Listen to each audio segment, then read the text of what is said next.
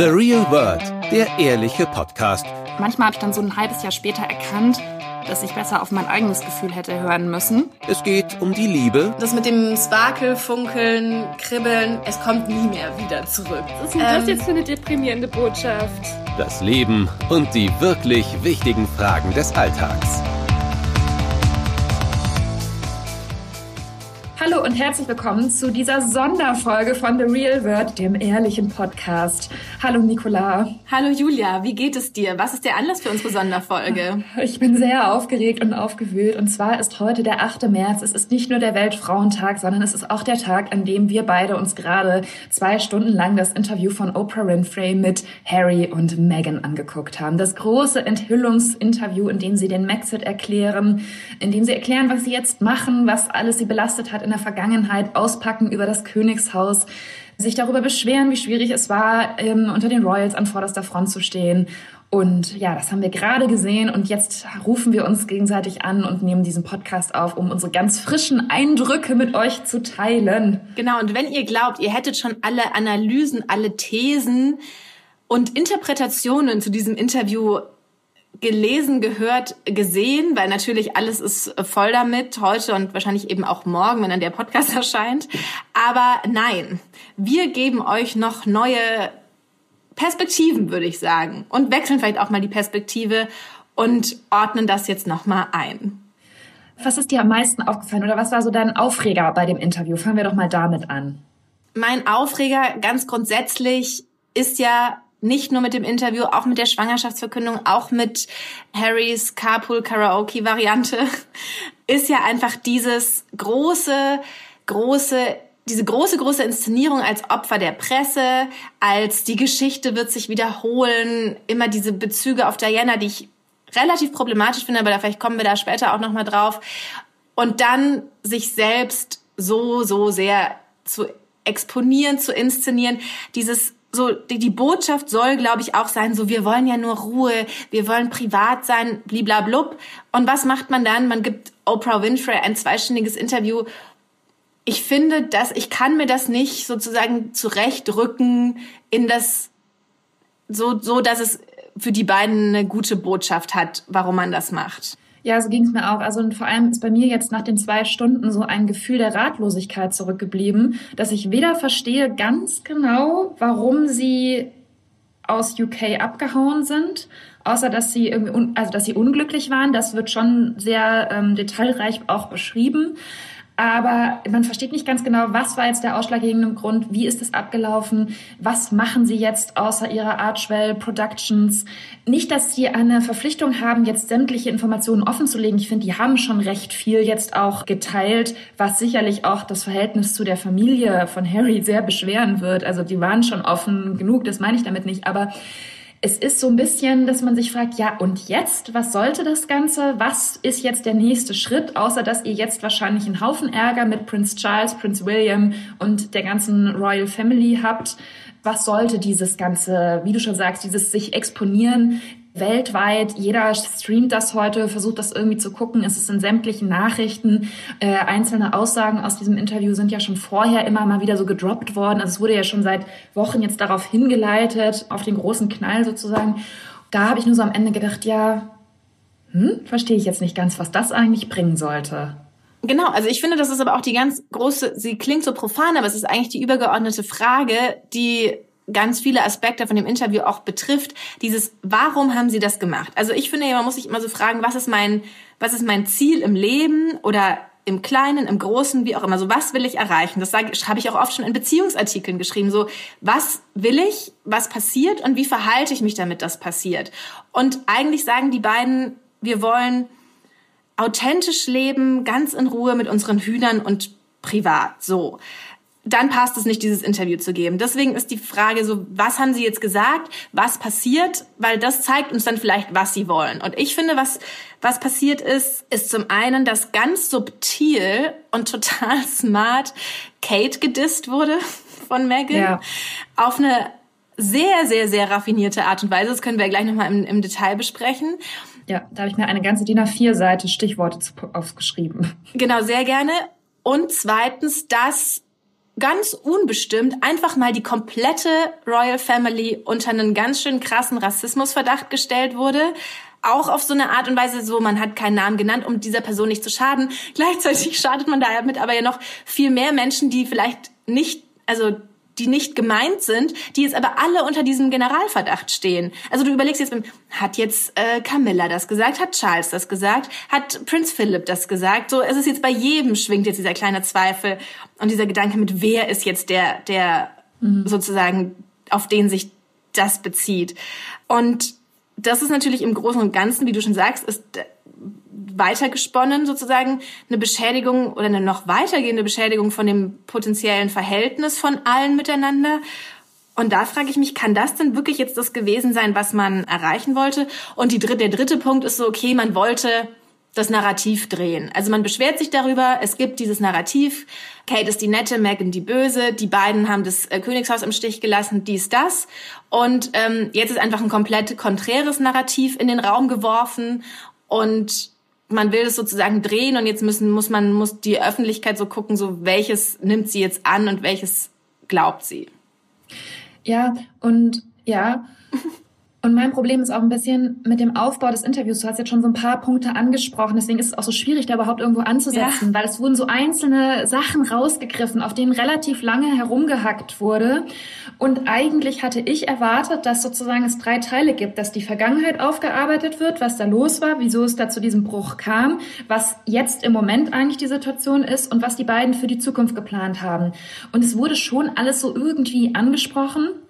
Aber mir ist es nicht so richtig klar, was jetzt im Moment eigentlich ihre Situation ist, außer dass sie in Los Angeles jetzt ein eigenes Haus haben mit einem Garten, mit den ja bereits vielfach auch im Internet angesprochenen Hühnern und den zwei Hunden und ähm, dass es da alles toll ist. Und ähm, Harry hat auch auf die Fragen von Oprah Winfrey nach äh, der derzeitigen Situation, nach den Deals, die sie mit Spotify und Netflix haben, das sind ja millionenschwere Deals, letztlich nur gesagt, er brauchte halt Geld und äh, die Hunde sind glücklich. Also gar nie so eine richtige Antwort, was jetzt eigentlich geplant ist, was er jetzt eigentlich machen will. Vielleicht sind sie auch noch im Prozess, das alles herauszufinden. Das mag schon sein, aber ich fand das so ein bisschen, es waren so viele kleine Situationen, auf denen, über die man sehr lange gesprochen hat, vor allem Megan und ähm, Oprah Winfrey. Dazu gehört eben diese ganze Kate-Problematik, auf die wir ja gleich mal vielleicht jetzt dann eingehen können, ohne dass man jetzt irgendwie einen Lösungsansatz, eine Erklärung, einen, wir blicken jetzt in die Zukunft und zwar so und so. Dann sagt Harry ganz am Schluss des Interviews, ja, ähm, er hofft ja, dass jetzt über die Zeit, so ungefähr wird Gras über die Sache wachsen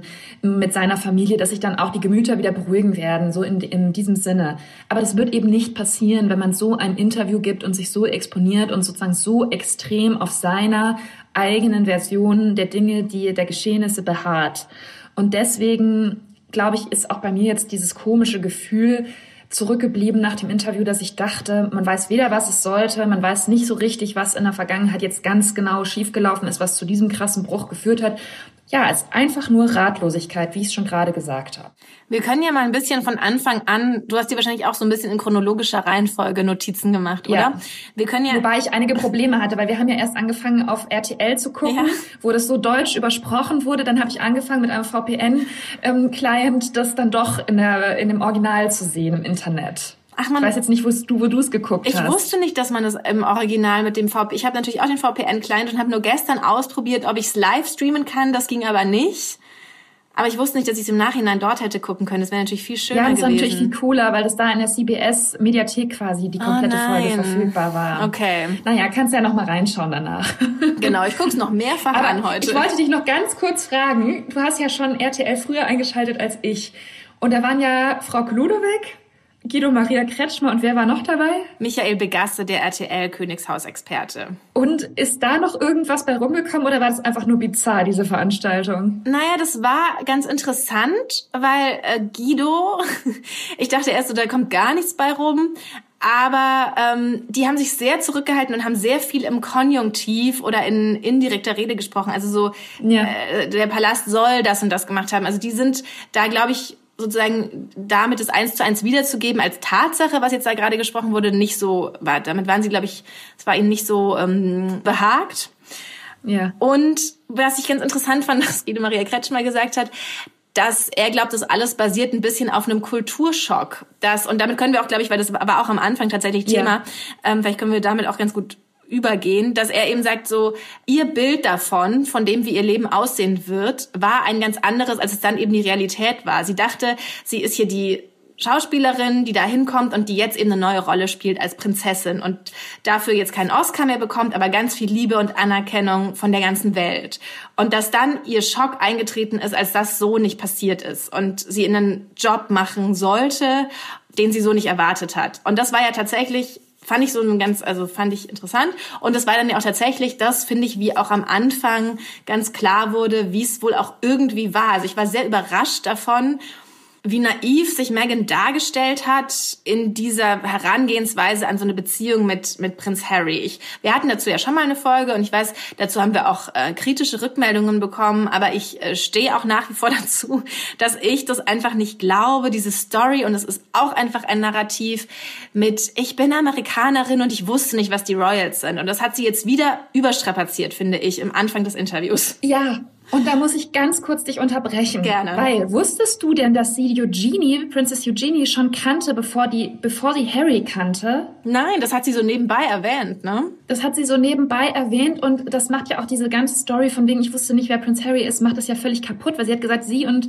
also wie gesagt, die beiden wären schon befreundet gewesen, deswegen hätte sie quasi auch schon einen Friend in der Royal Family gehabt und es, deswegen wäre es auch am Anfang relativ casual gewesen, als sie diese ganze Familie kennengelernt hat. Es waren halt auch diese Anekdoten, die waren natürlich, also auch wenn dann da so gesagt wurde, es, wir haben nicht besprochen, wie wir sprechen, natürlich macht sich Megan Gedanken, welche Anekdoten man da erzählt. Und ich weiß nicht, hättest du jetzt gedacht, wenn du die Queen triffst, dass du keinen Knicks machen musst, wenn ihr euch nicht bei einem offiziellen Event trefft, sondern in einem Royal irgendwas Lunch Place? Irgendwie so, nein. Nee. Naja, das Einzige denke ich, dass das schon, es gibt ja sicherlich schon eine europäische Sichtweise der Königshäuser und eine amerikanische. Und was ich ihr schon abgenommen habe, dass sie gesagt hat, sie hat lange in LA gelebt, sie sieht ständig irgendwelche berühm super berühmten Menschen und dass es für sie als Amerikanerin so ein bisschen war, naja, das sind halt famous people in Europa. Ich denke auch, dass ich es wahrscheinlich trotzdem gegoogelt hätte, wie verhalte ich mich oder auch mal Prince Harry einfach gefragt hätte, wie soll ich das dann machen? Das hat sie ja dann wohl, das hat er ihr ja dann erklärt, was sie tun soll, aber das fand ich so ein bisschen, da habe ich noch gedacht, okay, das ist vielleicht einfach eine andere Wertung. Vielleicht kann man das als Amerikanerin wirklich nicht so ganz sich vorstellen, dass das dann tatsächlich innerhalb der Familie erwartet wird. Und was ich mir halt auch, weil sie hat dann auch, glaube ich, auch explizit gesagt, so der Alltag war dann eben schwierig ja. und nicht so, wie sie es erwartet hat. Was ich zum Beispiel immer Freundinnen sage, die jemanden daten, dann sage ich immer, du musst fragen, warum die Beziehung mit seiner Ex-Freundin kaputt gegangen ist, weil das immer total aufschlussreich ist. Und jetzt weiß man ja auch tatsächlich, dass Chelsea Davy, Harrys wirklich langjährige On- und Off-Freundin, dass diese Beziehung kaputt ging, oder was heißt kaputt ging, dass die beiden die beendet haben, weil sie irgendwann gesagt hat, okay, nee, ich kann das, ich habe keine Lust auf dieses Leben, was mich an deiner Seite erwarten wird. Und er auch gesagt hat, es tut ihm leid, aber er weiß eben, was eine Frau an seiner Seite für ein Leben zu erwarten hat.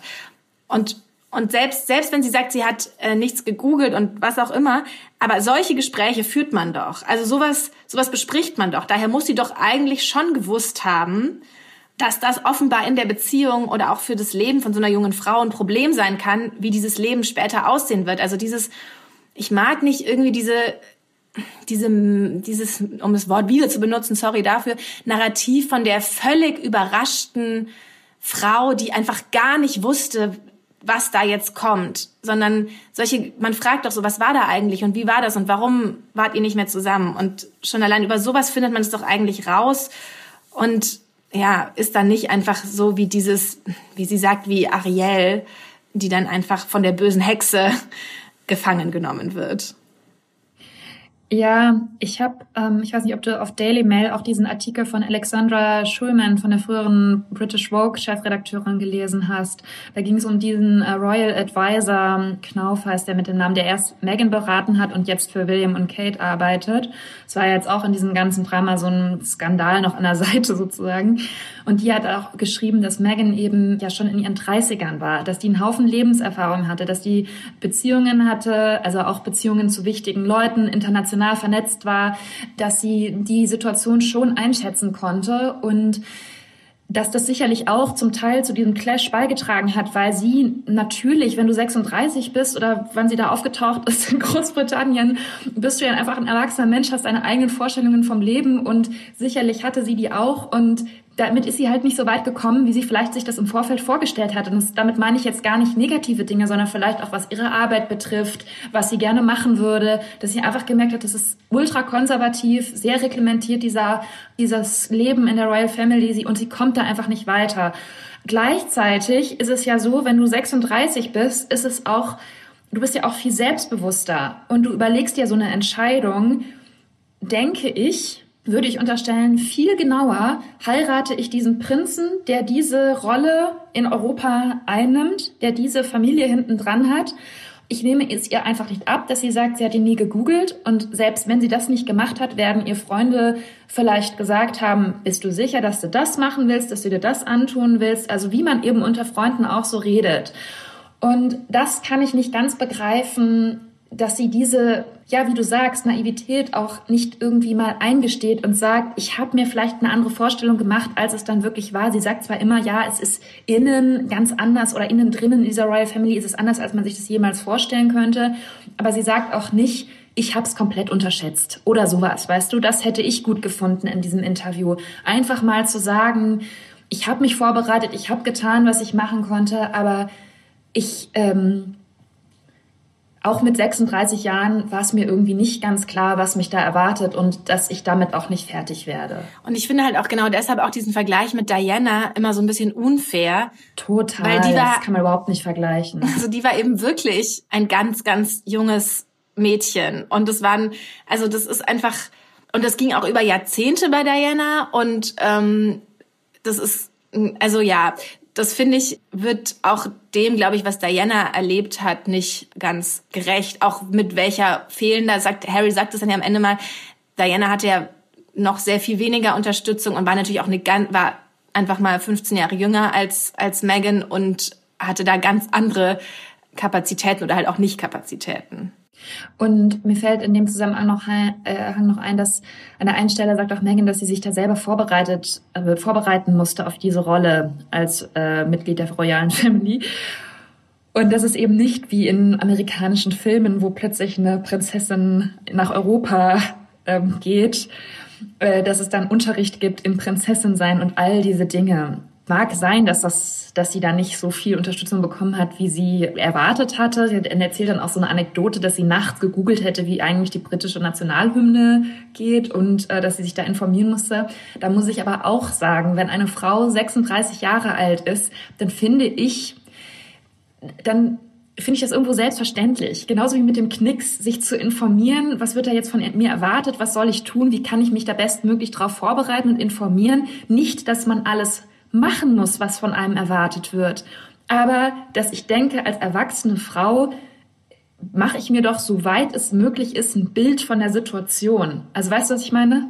Also ich finde das jetzt nicht, dass man sagen kann, oh, die Royals sind so gemein, sie haben ihr noch nicht mal die Hymne beigebracht, sondern dass ich denke, es war irgendwo auch ihre Aufgabe, sich da zu informieren. Und dann auch darauf ihre Entscheidung zu basieren, ob sie das halt alles macht und sich alles antut mit dieser Ehe. Jetzt müssen wir über Kate reden. Ja, okay.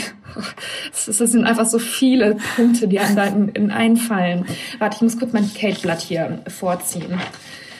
Ja, willst du mal kurz die Geschichte erzählen, was da dieses Segment in dem Interview war, worum es da ging? Genau, ich finde, es waren zwei große Segmente. Zum einen der Streit um das Blumenmädchen. Ich glaube, das war einfach eine Situation, wie sie wahrscheinlich um jede Hochzeit, die man so kennt, irgendwie stattfindet. Das Kates Tochter sollte ja auch oder war, glaube ich, auch eines der Blumenmädchen und die hatten Kleider, keine Ahnung, es wurde ja nicht, nicht im Detail erzählt, worum es ging, aber es war wahrscheinlich irgendwas und jemand wollte was anders als der, die Braut wollte was anderes als die Schwägerin für ihre Tochter oder whatever, so, ne? Ja. Das ist wahrscheinlich total uninteressant und wahrscheinlich hat jeder, der, der schon mal geheiratet hat, ähnliche Situationen gehabt und vielleicht auch geweint. Und wer auch immer geweint hat, so man, man weint da auch immer mal in den Hochzeitsvorbereitungen und bei so einer ja und auch die Freundinnen oder engen engen Involvierten weinen vielleicht auch mal. Man muss da auch einfach mal weinen. Und bei so einer Hochzeit ist natürlich der Stress auch tausendmal größer und da weint man erst recht. Und das ist einfach gar nichts Besonderes, würde ich sagen. Und jetzt ist dann offenbar daraus, ich habe ehrlich gesagt, habe ich das gar nicht so richtig, wobei es kam mir dunkel bekannt vor. Dann gab es offenbar ein paar Monate später Schlagzeilen und in denen stand dann, äh, Megan hätte Kate in diesem Blumenmädchen-Streit zum Weinen gebracht. Und dann fand ich in Sachen Interviewführung einfach sehr interessant, wie dann sozusagen Oprah zu der Information kam, die man jetzt einfach so zusammenfassen kann. Nein, das stimmt gar nicht. Kate hat Megan zum Weinen gebracht. Und ich fand aber, wie Megan das erzählt hat, sollte so super nett, also es, es war ihr so wie aus der Nase gezogen, aber es war natürlich jetzt, das ist jetzt so die andere Geschichte. Jetzt kann Kate halt auch nichts mehr, keiner kann jetzt irgendwas dazu sagen und das ist so ein bisschen, ich finde es aber ein bisschen so eine unwürdige Story, dieses Wer hat jetzt wen zum Weinen gebracht, oder? Das fand ich auch ganz schlimm. Da habe ich mich auch total gewundert, dass das nochmal auf den Tisch kam. Das war ja eins der ersten Themen. Dann das konnte, oder ja, es war so der, im ersten Drittel noch, als dieses Thema aufkam. Und habe ich gedacht, sie hat das, Megan hat diese Situation, in der die beiden sich wohl irgendwie aneinander geraten sind und ähm, Kate muss sich auch entschuldigt haben danach, wie auch immer. Das werden wir niemals rauskriegen, was da wirklich los war. Aber das hat sie so als Turning Point beschrieben, dass ihr da klar geworden sei, ähm, als dieser Vorfall Monate nach der Hochzeit in der, in der Presse auftauchte, dass sie machen kann, was sie will und dass es immer irgendwie ihr alles negativ ausgelegt wird. Also so hat sie das dann sich hingedreht und mag auch so sein. Also ich kann es mir auch vorstellen, wenn man sich mal ich möchte, also ich möchte jetzt ihr das auch mal zugutehalten, wenn man selber mal so an so Streitigkeiten mit Freundinnen oder ich sag auch mal Kolleginnen, vielleicht kann man das so am ehesten deren Verhältnis zumindest in dieser Anfangszeit beschreiben, zurückdenkt, dann ist ja natürlich oftmals der Auslöser für einen Konflikt total lächerlich, aber trotzdem beharrt man so auf der eigenen Perspektive und sagt halt, ne, die hat halt angefangen. Also das fand ich wirklich irgendwie interessant und dieses Beispiel auch genommen, um zu sagen, ja, daran hat sie dann gemerkt, man wollte eine Schurkin und eine Gute so mhm. etablieren. Aber das stimmt ja nicht. Wenn du dir mal überlegst, wie die britische Presse am Anfang berichtet hat, da sind ja, ist ja wirklich ganz, also ich glaube, da war schon so ein bisschen, man will ja immer so ein Bild. Aber ich glaube nicht, dass man das Bild wollte, Schurken und Heilige oder so, sondern es war ja ganz lange wirklich dieses Fabulous Four. Und ich glaube, man hätte sich auch ja. total gefreut in der britischen Presse, das als Stereotyp zu haben. So diese vier schönen jungen Menschen, die beiden Brünetten sind jetzt befreundet und man hat jetzt diese Viererbande. Und das war ja ganz lange, hat man sich ja auch echt bemüht, da das so zurecht, also das dafür Bilder zu erschaffen und das so als das Bild zu kreieren und nicht, glaube ich, so ein, die beiden so gegeneinander. Man also es ist ja schon so, dass die Briten ihre Monarchie irgendwie, irgendwie auch gerne gut finden wollen. Und natürlich, mhm. wenn das nicht klappt, stürzt man sich auf diese Sachen. Aber es ist natürlich schon erstmal dieses, ja, das ist ja nicht umsonst entstanden, Fabulous 4, aber es hat halt überhaupt nicht funktioniert mit Fabulous 4. Und dann ist es eben, dann wird es eben, ging es in die andere Richtung. Und ich muss auch mal sagen, ich fand, dass in dem Interview sowieso die Rolle der Boulevardpresse überbewertet wurde. Mhm. Also wir wissen ja, dass Harry auch einige wie sagt man jetzt, Lawsuits, ähm, also der hat ja mehrere ähm, Medien verklagt, weil sie schlecht oder was heißt schlecht eben unwahr über Megan äh, berichtet haben und das ist ja auch in Ordnung. Und ich denke, vielleicht ist da auch ein, irgendwo ein Umdenken in Großbritannien. Ist ja schon teilweise krass, was da so geschrieben wird, gefragt. Gleichzeitig fand ich echt eine Frage von Oprah Winfrey gut, als sie gesagt hat, ja, aber what do you care about press? You are royals. Also warum interessiert ihr euch überhaupt für die Presse? Ihr seid royals. Also da kam auch gar keine richtige Antwort letztlich. Sicherlich ist das Horror in einer Zeitung oder wenn du irgendwo nur unterwegs bist und dann siehst du am Zeitungsstand überall, ähm, Megan ist die gemeine, Kate ist die tolle. Also wenn du das irgendwo mitbekommst oder auch im Internet oder was weiß ich was, das stelle ich mir schon schlimm vor, das dann über sich selbst sowas zu lesen. Und auch wenn vielleicht ein Vorfall da irgendwie durchsickert, der einfach nicht so war, da würde ich mich auch wahnsinnig aufregen. Aber gleichzeitig ist es doch nicht das Wichtigste in deren Arbeit, in deren Dasein gewesen. Da hätte sie sich doch auch versuchen müssen, auf ihre Aufgaben und auf das, was sie leisten kann in dieser Rolle zu konzentrieren. Also fandst du nicht, dass das zu sehr überbetont wurde, wie schlimm diese Presse, diese mediale Berichterstattung über Megan war, dass wie sehr sie das belastet hat. Ich will das auch ihr nicht absprechen, dass sie das belastet hat. Das meine ich nicht. Aber das war halt immer und immer wieder Thema, während man gleichzeitig eben dieses Interview gibt, was Millionen von Menschen sehen werden. Ja, das ist ja eh mein Problem. Und, aber ich glaube tatsächlich, dass es für Harry einfach ein super traumatisches Thema ist. Und dass es deswegen er das vielleicht auch nicht in Relation sehen kann. Ja. Sondern dass es einfach sozusagen so ein absolut krass, krasser Trigger ist und ja. auch dann solche Reaktionen hervorruft. Ja, das kann natürlich sein, ja. Das muss man vielleicht auch aus der Warte dann nochmal mehr sehen, okay. Interessant fand ich, als Oprah Winfrey gefragt hat, ja, ihr wart ja beide bei dem Tennis-Match von Serena Williams, glaube ich, und da sah das so aus. Also Kate und Megan jetzt. Genau, Kate und Megan, sorry. Und da sah das so aus, als würde sie dich willkommen heißen, als wäre das so ein Schwägerinnenausflug, auf dem ihr euch kennenlernt und sie dir irgendwie so den Einstieg in die Familie erleichtert und Megan dann so sehr ausweichend geantwortet hat, ja, die Dinge sehen manchmal anders aus, als sie sind. Ja. Und ja, viele Menschen wollten mich willkommen heißen. Also es war auch nochmal wieder so ein ganz subtiles, also sie hat dann nicht gesagt, ja, Kate hat mich willkommen geheißen und das so war das, sondern sie hat gesagt, naja, es schien so, aber es ist nicht, wie es scheint. Und nicht Kate hat mich willkommen geheißen, sondern andere Personen, offenbar nur. Ja, das war alles ganz komisch. Also es sollte so, es war wirklich so ein so ein indirekter Vorwurf letztlich, dass halt Kate ihr auch nicht wirklich geholfen hat. So habe ich diese ganze, diesen ganzen Teil in dem Interview verstanden.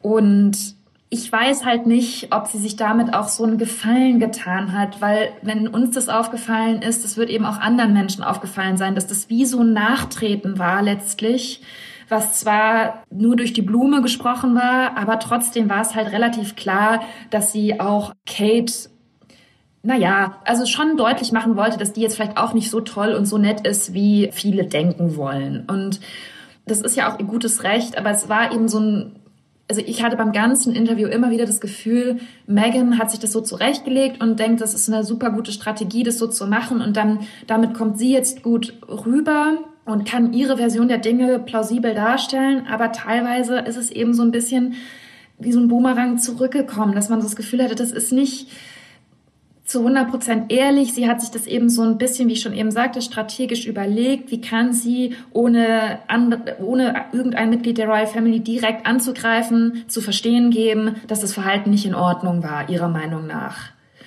Und mh, mm, solche Äußerungen in so einem Interview begründen natürlich jetzt auch, also ich meine, die, die Freundschaft oder das Verhältnis zwischen Harry, Meghan, William und Kate ist doch jetzt danach erstmal komplett zerstört. Das kannst du mir doch nichts anderes sagen. Jeder, der sich schon mal in einer Familie mit einem Familienmitglied wegen irgendwas gestritten hat, weiß, was solche Auseinandersetzungen bedeuten äh, dass danach einfach erstmal Funkstille ist und es ganz schwer ist, über sowas hinwegzukommen, auch in einer Familie.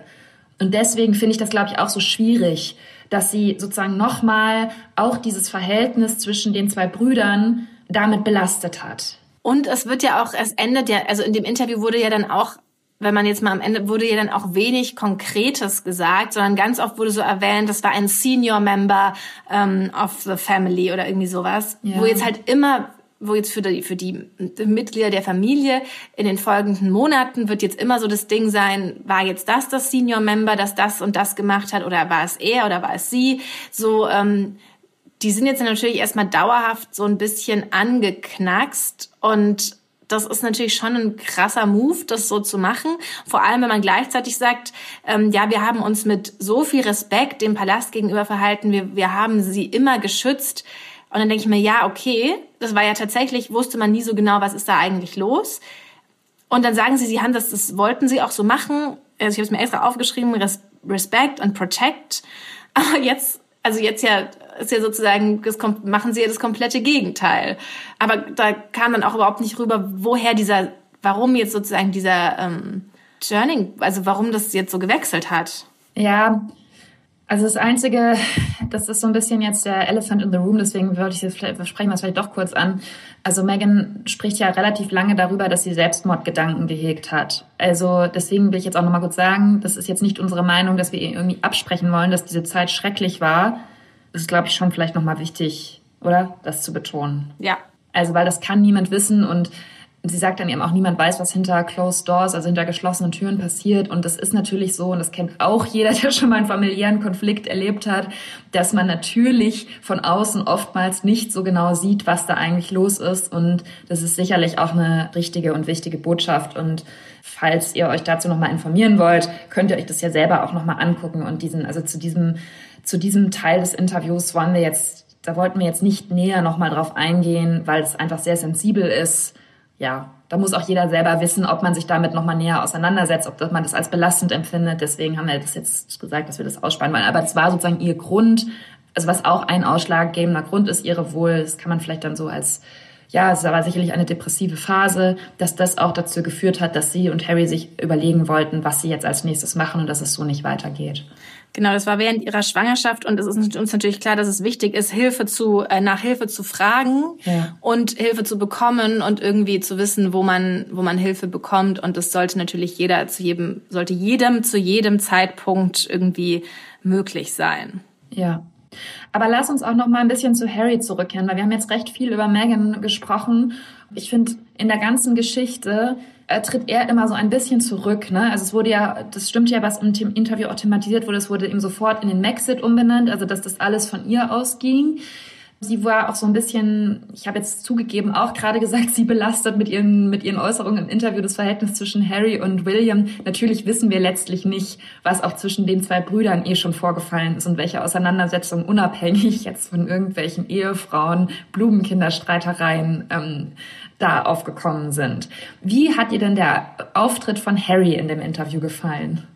Ich weiß nicht. Ähm, also zum einen fand ich es natürlich sehr bezeichnend, dass er nachträglich dazukommt und sie eigentlich sozusagen einen ziemlich großen Teil alleine bestreitet. Das zeigt ja auch so ein bisschen, wie die beiden sowas aufteilen. Also dann war ich so ein bisschen überrascht, wie mit welche, also wie er auch spricht über das sein Leben, wie es vorher war. Also er wurde dann auch mal gefragt, ob er das Leben vorher nicht genossen hätte und ähm, man weiß es natürlich nicht. Aber ich habe ihn ja auch mal so halb privat auf einer Party erlebt also man weiß ja auch, dass, dass Prinz Charles auch durch die Geschichte mit Diana schon immer in, im Rahmen der Möglichkeiten versucht hat, den beiden zu ermöglichen, dass sie ein schönes Leben haben und gute Erlebnisse auch miteinander und wie auch immer. Und es tut mir irgendwie total leid, dass er jetzt im Nachhinein das alles plötzlich so anders bewertet und er auch dann wirklich so gesagt hat, nein, das war alles nicht so. Das hoffe ich, dass er das im Moment nur so sieht und er dann aber doch sieht, dass er vielleicht dass, es, dass er schon schön, ein schönes Leben auch hatte und das nicht alles verlor. Also das hat mich so ein bisschen äh, traurig gemacht oder das habe ich nicht verstanden, was er, dass er dann plötzlich so, so sagt, er hat gar nicht gemerkt, wie schlimm sein Leben so war ungefähr, bevor das jetzt alles passiert ist. Und ich hoffe, dass ihm da auch vielleicht nochmal irgendwann ein Perspektivwechsel gelingt, um das irgendwie einzuordnen und zu sehen, irgendwie er hat da Leute gehabt. Ja, verstehst du, was ich meine? Ja, also ich schon im Vorfeld, bevor das Interview jetzt überhaupt ausgestrahlt wurde, wurde ja anhand dieser wenigen Aussagen, die schon so durchgesickert waren, wurde ja Harry und Meghan auch vorgeworfen, dass sie so ein bisschen tone-deaf seien. Also, dass sie nicht mitbekommen, dass wir eine Pandemie haben, dass es vielen Leuten auf dieser Welt sehr, sehr schlecht geht. Auch wirtschaftlich gesehen, die, wenn sie eine schwierige familiäre Situation haben, gar nicht wissen, wie sie da rauskommen sollen, denen eben nicht aber Millionen Pfund, Dollar, Euro zur Verfügung stellen, um sich ein neues Leben aufzubauen dass sie eben schon immer noch das Privileg ja auf ihrer Seite hatten, zu sagen, wir lassen das jetzt alles hinter uns und wir bauen uns ein neues Leben auf. Es wurde ja auch erklärt, welche Freunde ihnen geholfen haben, dass sie wohl erst bei Freunden in Kanada gewohnt haben, dann hat ihnen ein Freund Haus und auch Security zur Seite gestellt in Los Angeles. Also ich, das soll nicht den Schmerz schmälern und auch nicht die Erfahrungen, die die beiden hatten. Aber es ist, finde ich, auch in dieser Pandemiesituation schwierig, dann auch so ewig lang darauf rumzuhacken, dass die Royals nicht mehr für ihre Security aufkommen wollten. Das Thema ist ja wesentlich komplexer, als das jetzt in dem Interview dargestellt wurde. Stell dir mal vor, also auch in Großbritannien, was das für einen riesigen Aufschrei gegeben hätte, wenn die sagen, sie wollen sich quasi nicht mehr in den Dienst der Monarchie stellen. Trotzdem sollen die Steuerzahler für den Lebenswandel, die Security und all das weiterhin aufkommen. Also dieses, dieser ganze, ja, ich sag jetzt Maxit, weil es einfach der bekannte Begriff dafür ist, aber hat ja sowieso nochmal die Monarchie in Frage gestellt und irgendwo auch zu Recht, finde ich. Und sozusagen dann noch zu rechtfertigen, dass die beiden alles so weitermachen können wie bislang, das wäre ja auch schwer vermittelbar gewesen in äh, Großbritannien und auch im Commonwealth. Also wie hätte das funktionieren sollen? Und das finde ich irgendwie etwas kurzsichtig, dann nur zu sagen, ja, meine Familie ist gemein, die haben mich abgeschnitten von den Kontoüberweisungen.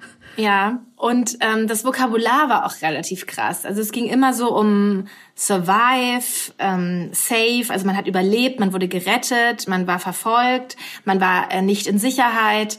Das so, das muss man vielleicht auch tatsächlich dann mal in Relation setzen, wenn man, wenn man jetzt sagt, man will authentischer leben und natürlich auch so Sachen wie, ja, ich hatte nichts mehr außer dem Erbe meiner Mutter. Das waren 16 Millionen Pfund. Ich weiß, das ist natürlich wahrscheinlich, ist das auch wiederum in Relation gesetzt gar nicht viel, aber es sind halt einfach mal 16 Millionen Pfund, dieses Erbe. Und da darf man wahrscheinlich gerade, wenn man jetzt so den Anspruch hat, Leuten eine Stimme zu geben, die sonst nicht gehört werden und so weiter, darf man auch wahrscheinlich deren Perspektive aber auch nicht aus dem Blick verlieren, wenn man über sich selbst ähm, spricht, gerade jetzt. Da fand ich wirklich, also fand ich auch Oprah gut, weil sie da an dieser, bei dieser Thematik doch ein paar Mal nachgehakt hat und auch Harry eigentlich viel schärfer angegangen ist als äh, Meghan ähm, und dann so ein paar Mal nachgehakt hat und ein paar Mal so gesagt hat, also so ein bisschen nach dem Motto, da spürte man auch diese, sie hat sich ja auch hocharbeiten müssen und alles, ne? Und er ist halt einfach in dieses sicherlich vielleicht auch im goldenen Käfig reingeboren worden, aber natürlich hat er ganz andere Privilegien auch, äh, so ein neues Leben sich aufzubauen als die allermeisten Menschen. Und da ist es eben schon, ich glaube, das hätte er sich vielleicht auch im Vorfeld besser überlegen müssen, was er zu diesen Themen sagt in dem Interview, weil das ist zu kurz gekommen und man hatte so das Gefühl, er wird irgendwie rot und weiß nicht so richtig darauf einzugehen. Ja, dass er ja natürlich auch aufgrund seiner, seines seiner Geburt letztlich auch diese ganzen Deals jetzt an Land gezogen hat, von denen wir eben schon sprachen. Und dass er ja darauf sich auch ein Leben mit Security, die sicherlich notwendig ist, aufbauen kann. Und ja, das, es ist eben ein Glück, wenn man in einer belastenden, schwierigen Situation ist, wenn man, das ist einfach so, wenn du das Geld hast, dich daraus zu befreien. Das ist einfach so. Oder auch Freunde hast, die dir Häuser zur Verfügung stellen, dass ja. du dich dort erstmal sammeln kannst. Genau. Und ich glaube, dass das was ist, was bei vielen Leuten, die das sehen und dann ist da ein seufzender Prinz, der sich darüber aufregt, dass er halt cut off wurde, dass er eben von der royalen Finanzspritze abgeschnitten wurde da musste ich auch, musste ich echt so ein bisschen auflachen, weil das war wie so ein Meme, dass er sich jetzt damit, ich weiß nicht, wie alt ist er inzwischen, 36, dann so sagt so, so, yes, I was cut off. Also das war so, so darüber aufregt, dass er jetzt kein Geld mehr bekommt von seiner Großmutter. Also das war fast ein bisschen zum Lachen, muss ich sagen. Ja. Also Harrys Auftritt war wirklich schwach. Und ich fand das im Übrigen auch schon, du hast ja auch den Artikel darüber geschrieben, über dieses James Corden mhm. YouTube-Video, was ja vor einer Woche oder so veröffentlicht wurde. Mhm. War ja auch alles ziemlich kalkuliert, ne? den Medienhype nochmal hochfahren, bevor dieses Oprah-Interview ausgestrahlt wird. Da wirkte er auch, er wirkt nicht so natürlich. Ich hätte irgendwie gedacht, dass der lockerer rüberkommt und artikulierter. Ich fand ihn überhaupt nicht eloquent. Ja. Also es ist ein krasser Unterschied zu Megan. Er hat sehr viel öfter ge aber dadurch war er natürlich auch irgendwie authentischer vielleicht oder wirkte vielleicht auf manche Leute authentischer, weil er sehr, sehr viel öfter die Sätze neu anfangen musste oder Pausen gemacht hat oder irgendwie nicht so richtig wusste, was er jetzt sagen soll. Aber ganz ehrlich, ich fand es wirklich ein bisschen wie in so einer klischeehaften Beziehung, hat man sich das auch vorgestellt, wie das zwischen den beiden ist durch dieses Interview. Also ich musste auch an meine eigene Beziehung denken, weil da bin ich auch immer diejenige, die halt, ich meine, ich bin ja auch Journalistin, mein Freund ist Ingenieur. Da kann man sich schon die Naturelle ungefähr vorstellen und die Persönlichkeiten. Und da ist es eben auch immer so, dass ich alles lang und breit erörtere und erkläre und wie das psychologisch zu sehen ist, was zwischen uns ist und was alles passiert und so weiter. Und er sagt halt so, ja, ja, stimmt oder ja, stimmt nicht, so ungefähr. Ne? Und so finde ich, diesen Eindruck hat das Interview vermittelt, dass es zwischen den beiden vielleicht möglicherweise auch ein bisschen so ist. Wahrscheinlich hat er auch deshalb gesagt, hör mal, die erste Stunde macht ihr mal alleine. Das reicht, wenn ich dann am Ende dazukomme. Das ist ein bisschen so ein, so ein Klischee von Mann und Frau, was da auch irgendwie weitergeführt wurde oder ja, vorkam. Noch kurz zur Journalistin. Ich finde, Oprah äh, Winfrey hat sehr oft sehr gut nachgehakt an Stellen, wo mir auch einfach überhaupt nicht klar war, so, hä, soll der jetzt einen Titel haben? Soll der keinen Titel haben? Wie ist das mit der Security? also da ging, glaube ich, auch manchmal alles vielleicht ein bisschen durcheinander. Und also ich habe es zwar, es wurde zwar auch nicht richtig geklärt, aber ich mochte es, dass sie zumindest irgendwie auch dann noch wenigstens viermal gefragt hat. Ja, das fand ich auch wirklich gut. Und vielleicht noch der letzte Punkt, weil du es jetzt mit dem Titel gerade schon angesprochen hast. Mhm. Das, glaube ich, da haben sie sich auch wirklich keinen Gefallen getan, dass sie jetzt gesagt haben, dass Archie von der Familie keinen Artikel bekommt, äh, Artikel, Artikel. Also Archie ist ja offiziell kein Prinz. Und ähm, als er damals getauft wurde, wir erinnern uns, weil da hatten wir auch Artikel dazu, was er da getragen hat und was weiß ich was, hieß es ja, dass Harry und Meghan das nicht wollen, dass er einen Titel bekommt, dass er freier leben kann. Und jetzt haben sie das quasi umgedreht, diese Erzählung, dass er gar keinen Titel verliehen bekommen hat quasi. Und das problematisch dargestellt. Und das war für mich auch total, dass ich gedacht habe, hä, also was ist denn jetzt los? Also wolltet ihr doch einen Titel für ihn? Ja. Sie haben das dann begründet, dass ihm mit diesem Titel wohl eben auch die entsprechende Security und Unterstützung ähm, zugestanden hätte. Und das deswegen problematisch war, dass es nicht bekommen hat. Dazu kenne ich mich jetzt im royalen Recht zu wenig aus. Aber das kann ich nicht beurteilen. Aber ich fand das eigentlich damals ganz cool, dass die gesagt haben, nee, wir, oder dass es so die, die mediale Botschaft war, die wollen das nicht da habe ich gedacht, ja, das finde ich eigentlich ganz gut. Mhm. Da war ich ganz überrascht, dass sie das nicht, dass sie das so sagen können und wollen. Und jetzt ist es aber doch nicht so. Aber genau, jetzt war, das ist wieder so eine Sache, wie du am Anfang gesagt hast, die einen jetzt so ein bisschen ratlos zurücklässt. Die einen ratlos zurücklässt und ich glaube auch nicht, ihren Sympathiewerten unbedingt zuträglich ist. Also ich glaube nicht, dass dieses Interview, auch wir haben uns ja beide so ein bisschen die Reaktionen so im Netz angeguckt, dass das es gab einige Punkte, die für mich plausibel waren und wo man auch schon gedacht hat, oh, muss das eigentlich mit dieser Monarchie, muss das eigentlich noch weiterhin sein? Also wenn die, was soll das eigentlich noch? Wenn das so ja. schrecklich ist und so schlimm und Menschen so sehr darunter leiden, verstehe ich irgendwie jetzt langsam auch nicht mehr das Gute daran. Aber gleichzeitig für die beiden als Personen denke ich, dass schon einige Stellen auch darin waren, wo man so gedacht hat, ach komm, jetzt genießt halt euer Leben und euer Happy End, wie sie es ja auch am Ende deklariert haben und tretet bitte nicht noch nach und ja, seht mal, was, wie gut ihr es habt, so. Das, das Happy End wie bei Ariel. Das habe ich ja vorhin schon mal angedeutet, dass ich die Stelle sehr schön, sehr schön in Anführungszeichen fand. Den Ariel-Vergleich. Ja. Nicola, was meinst du, haben wir die wichtigsten Punkte ähm, abgehakt und diskutiert?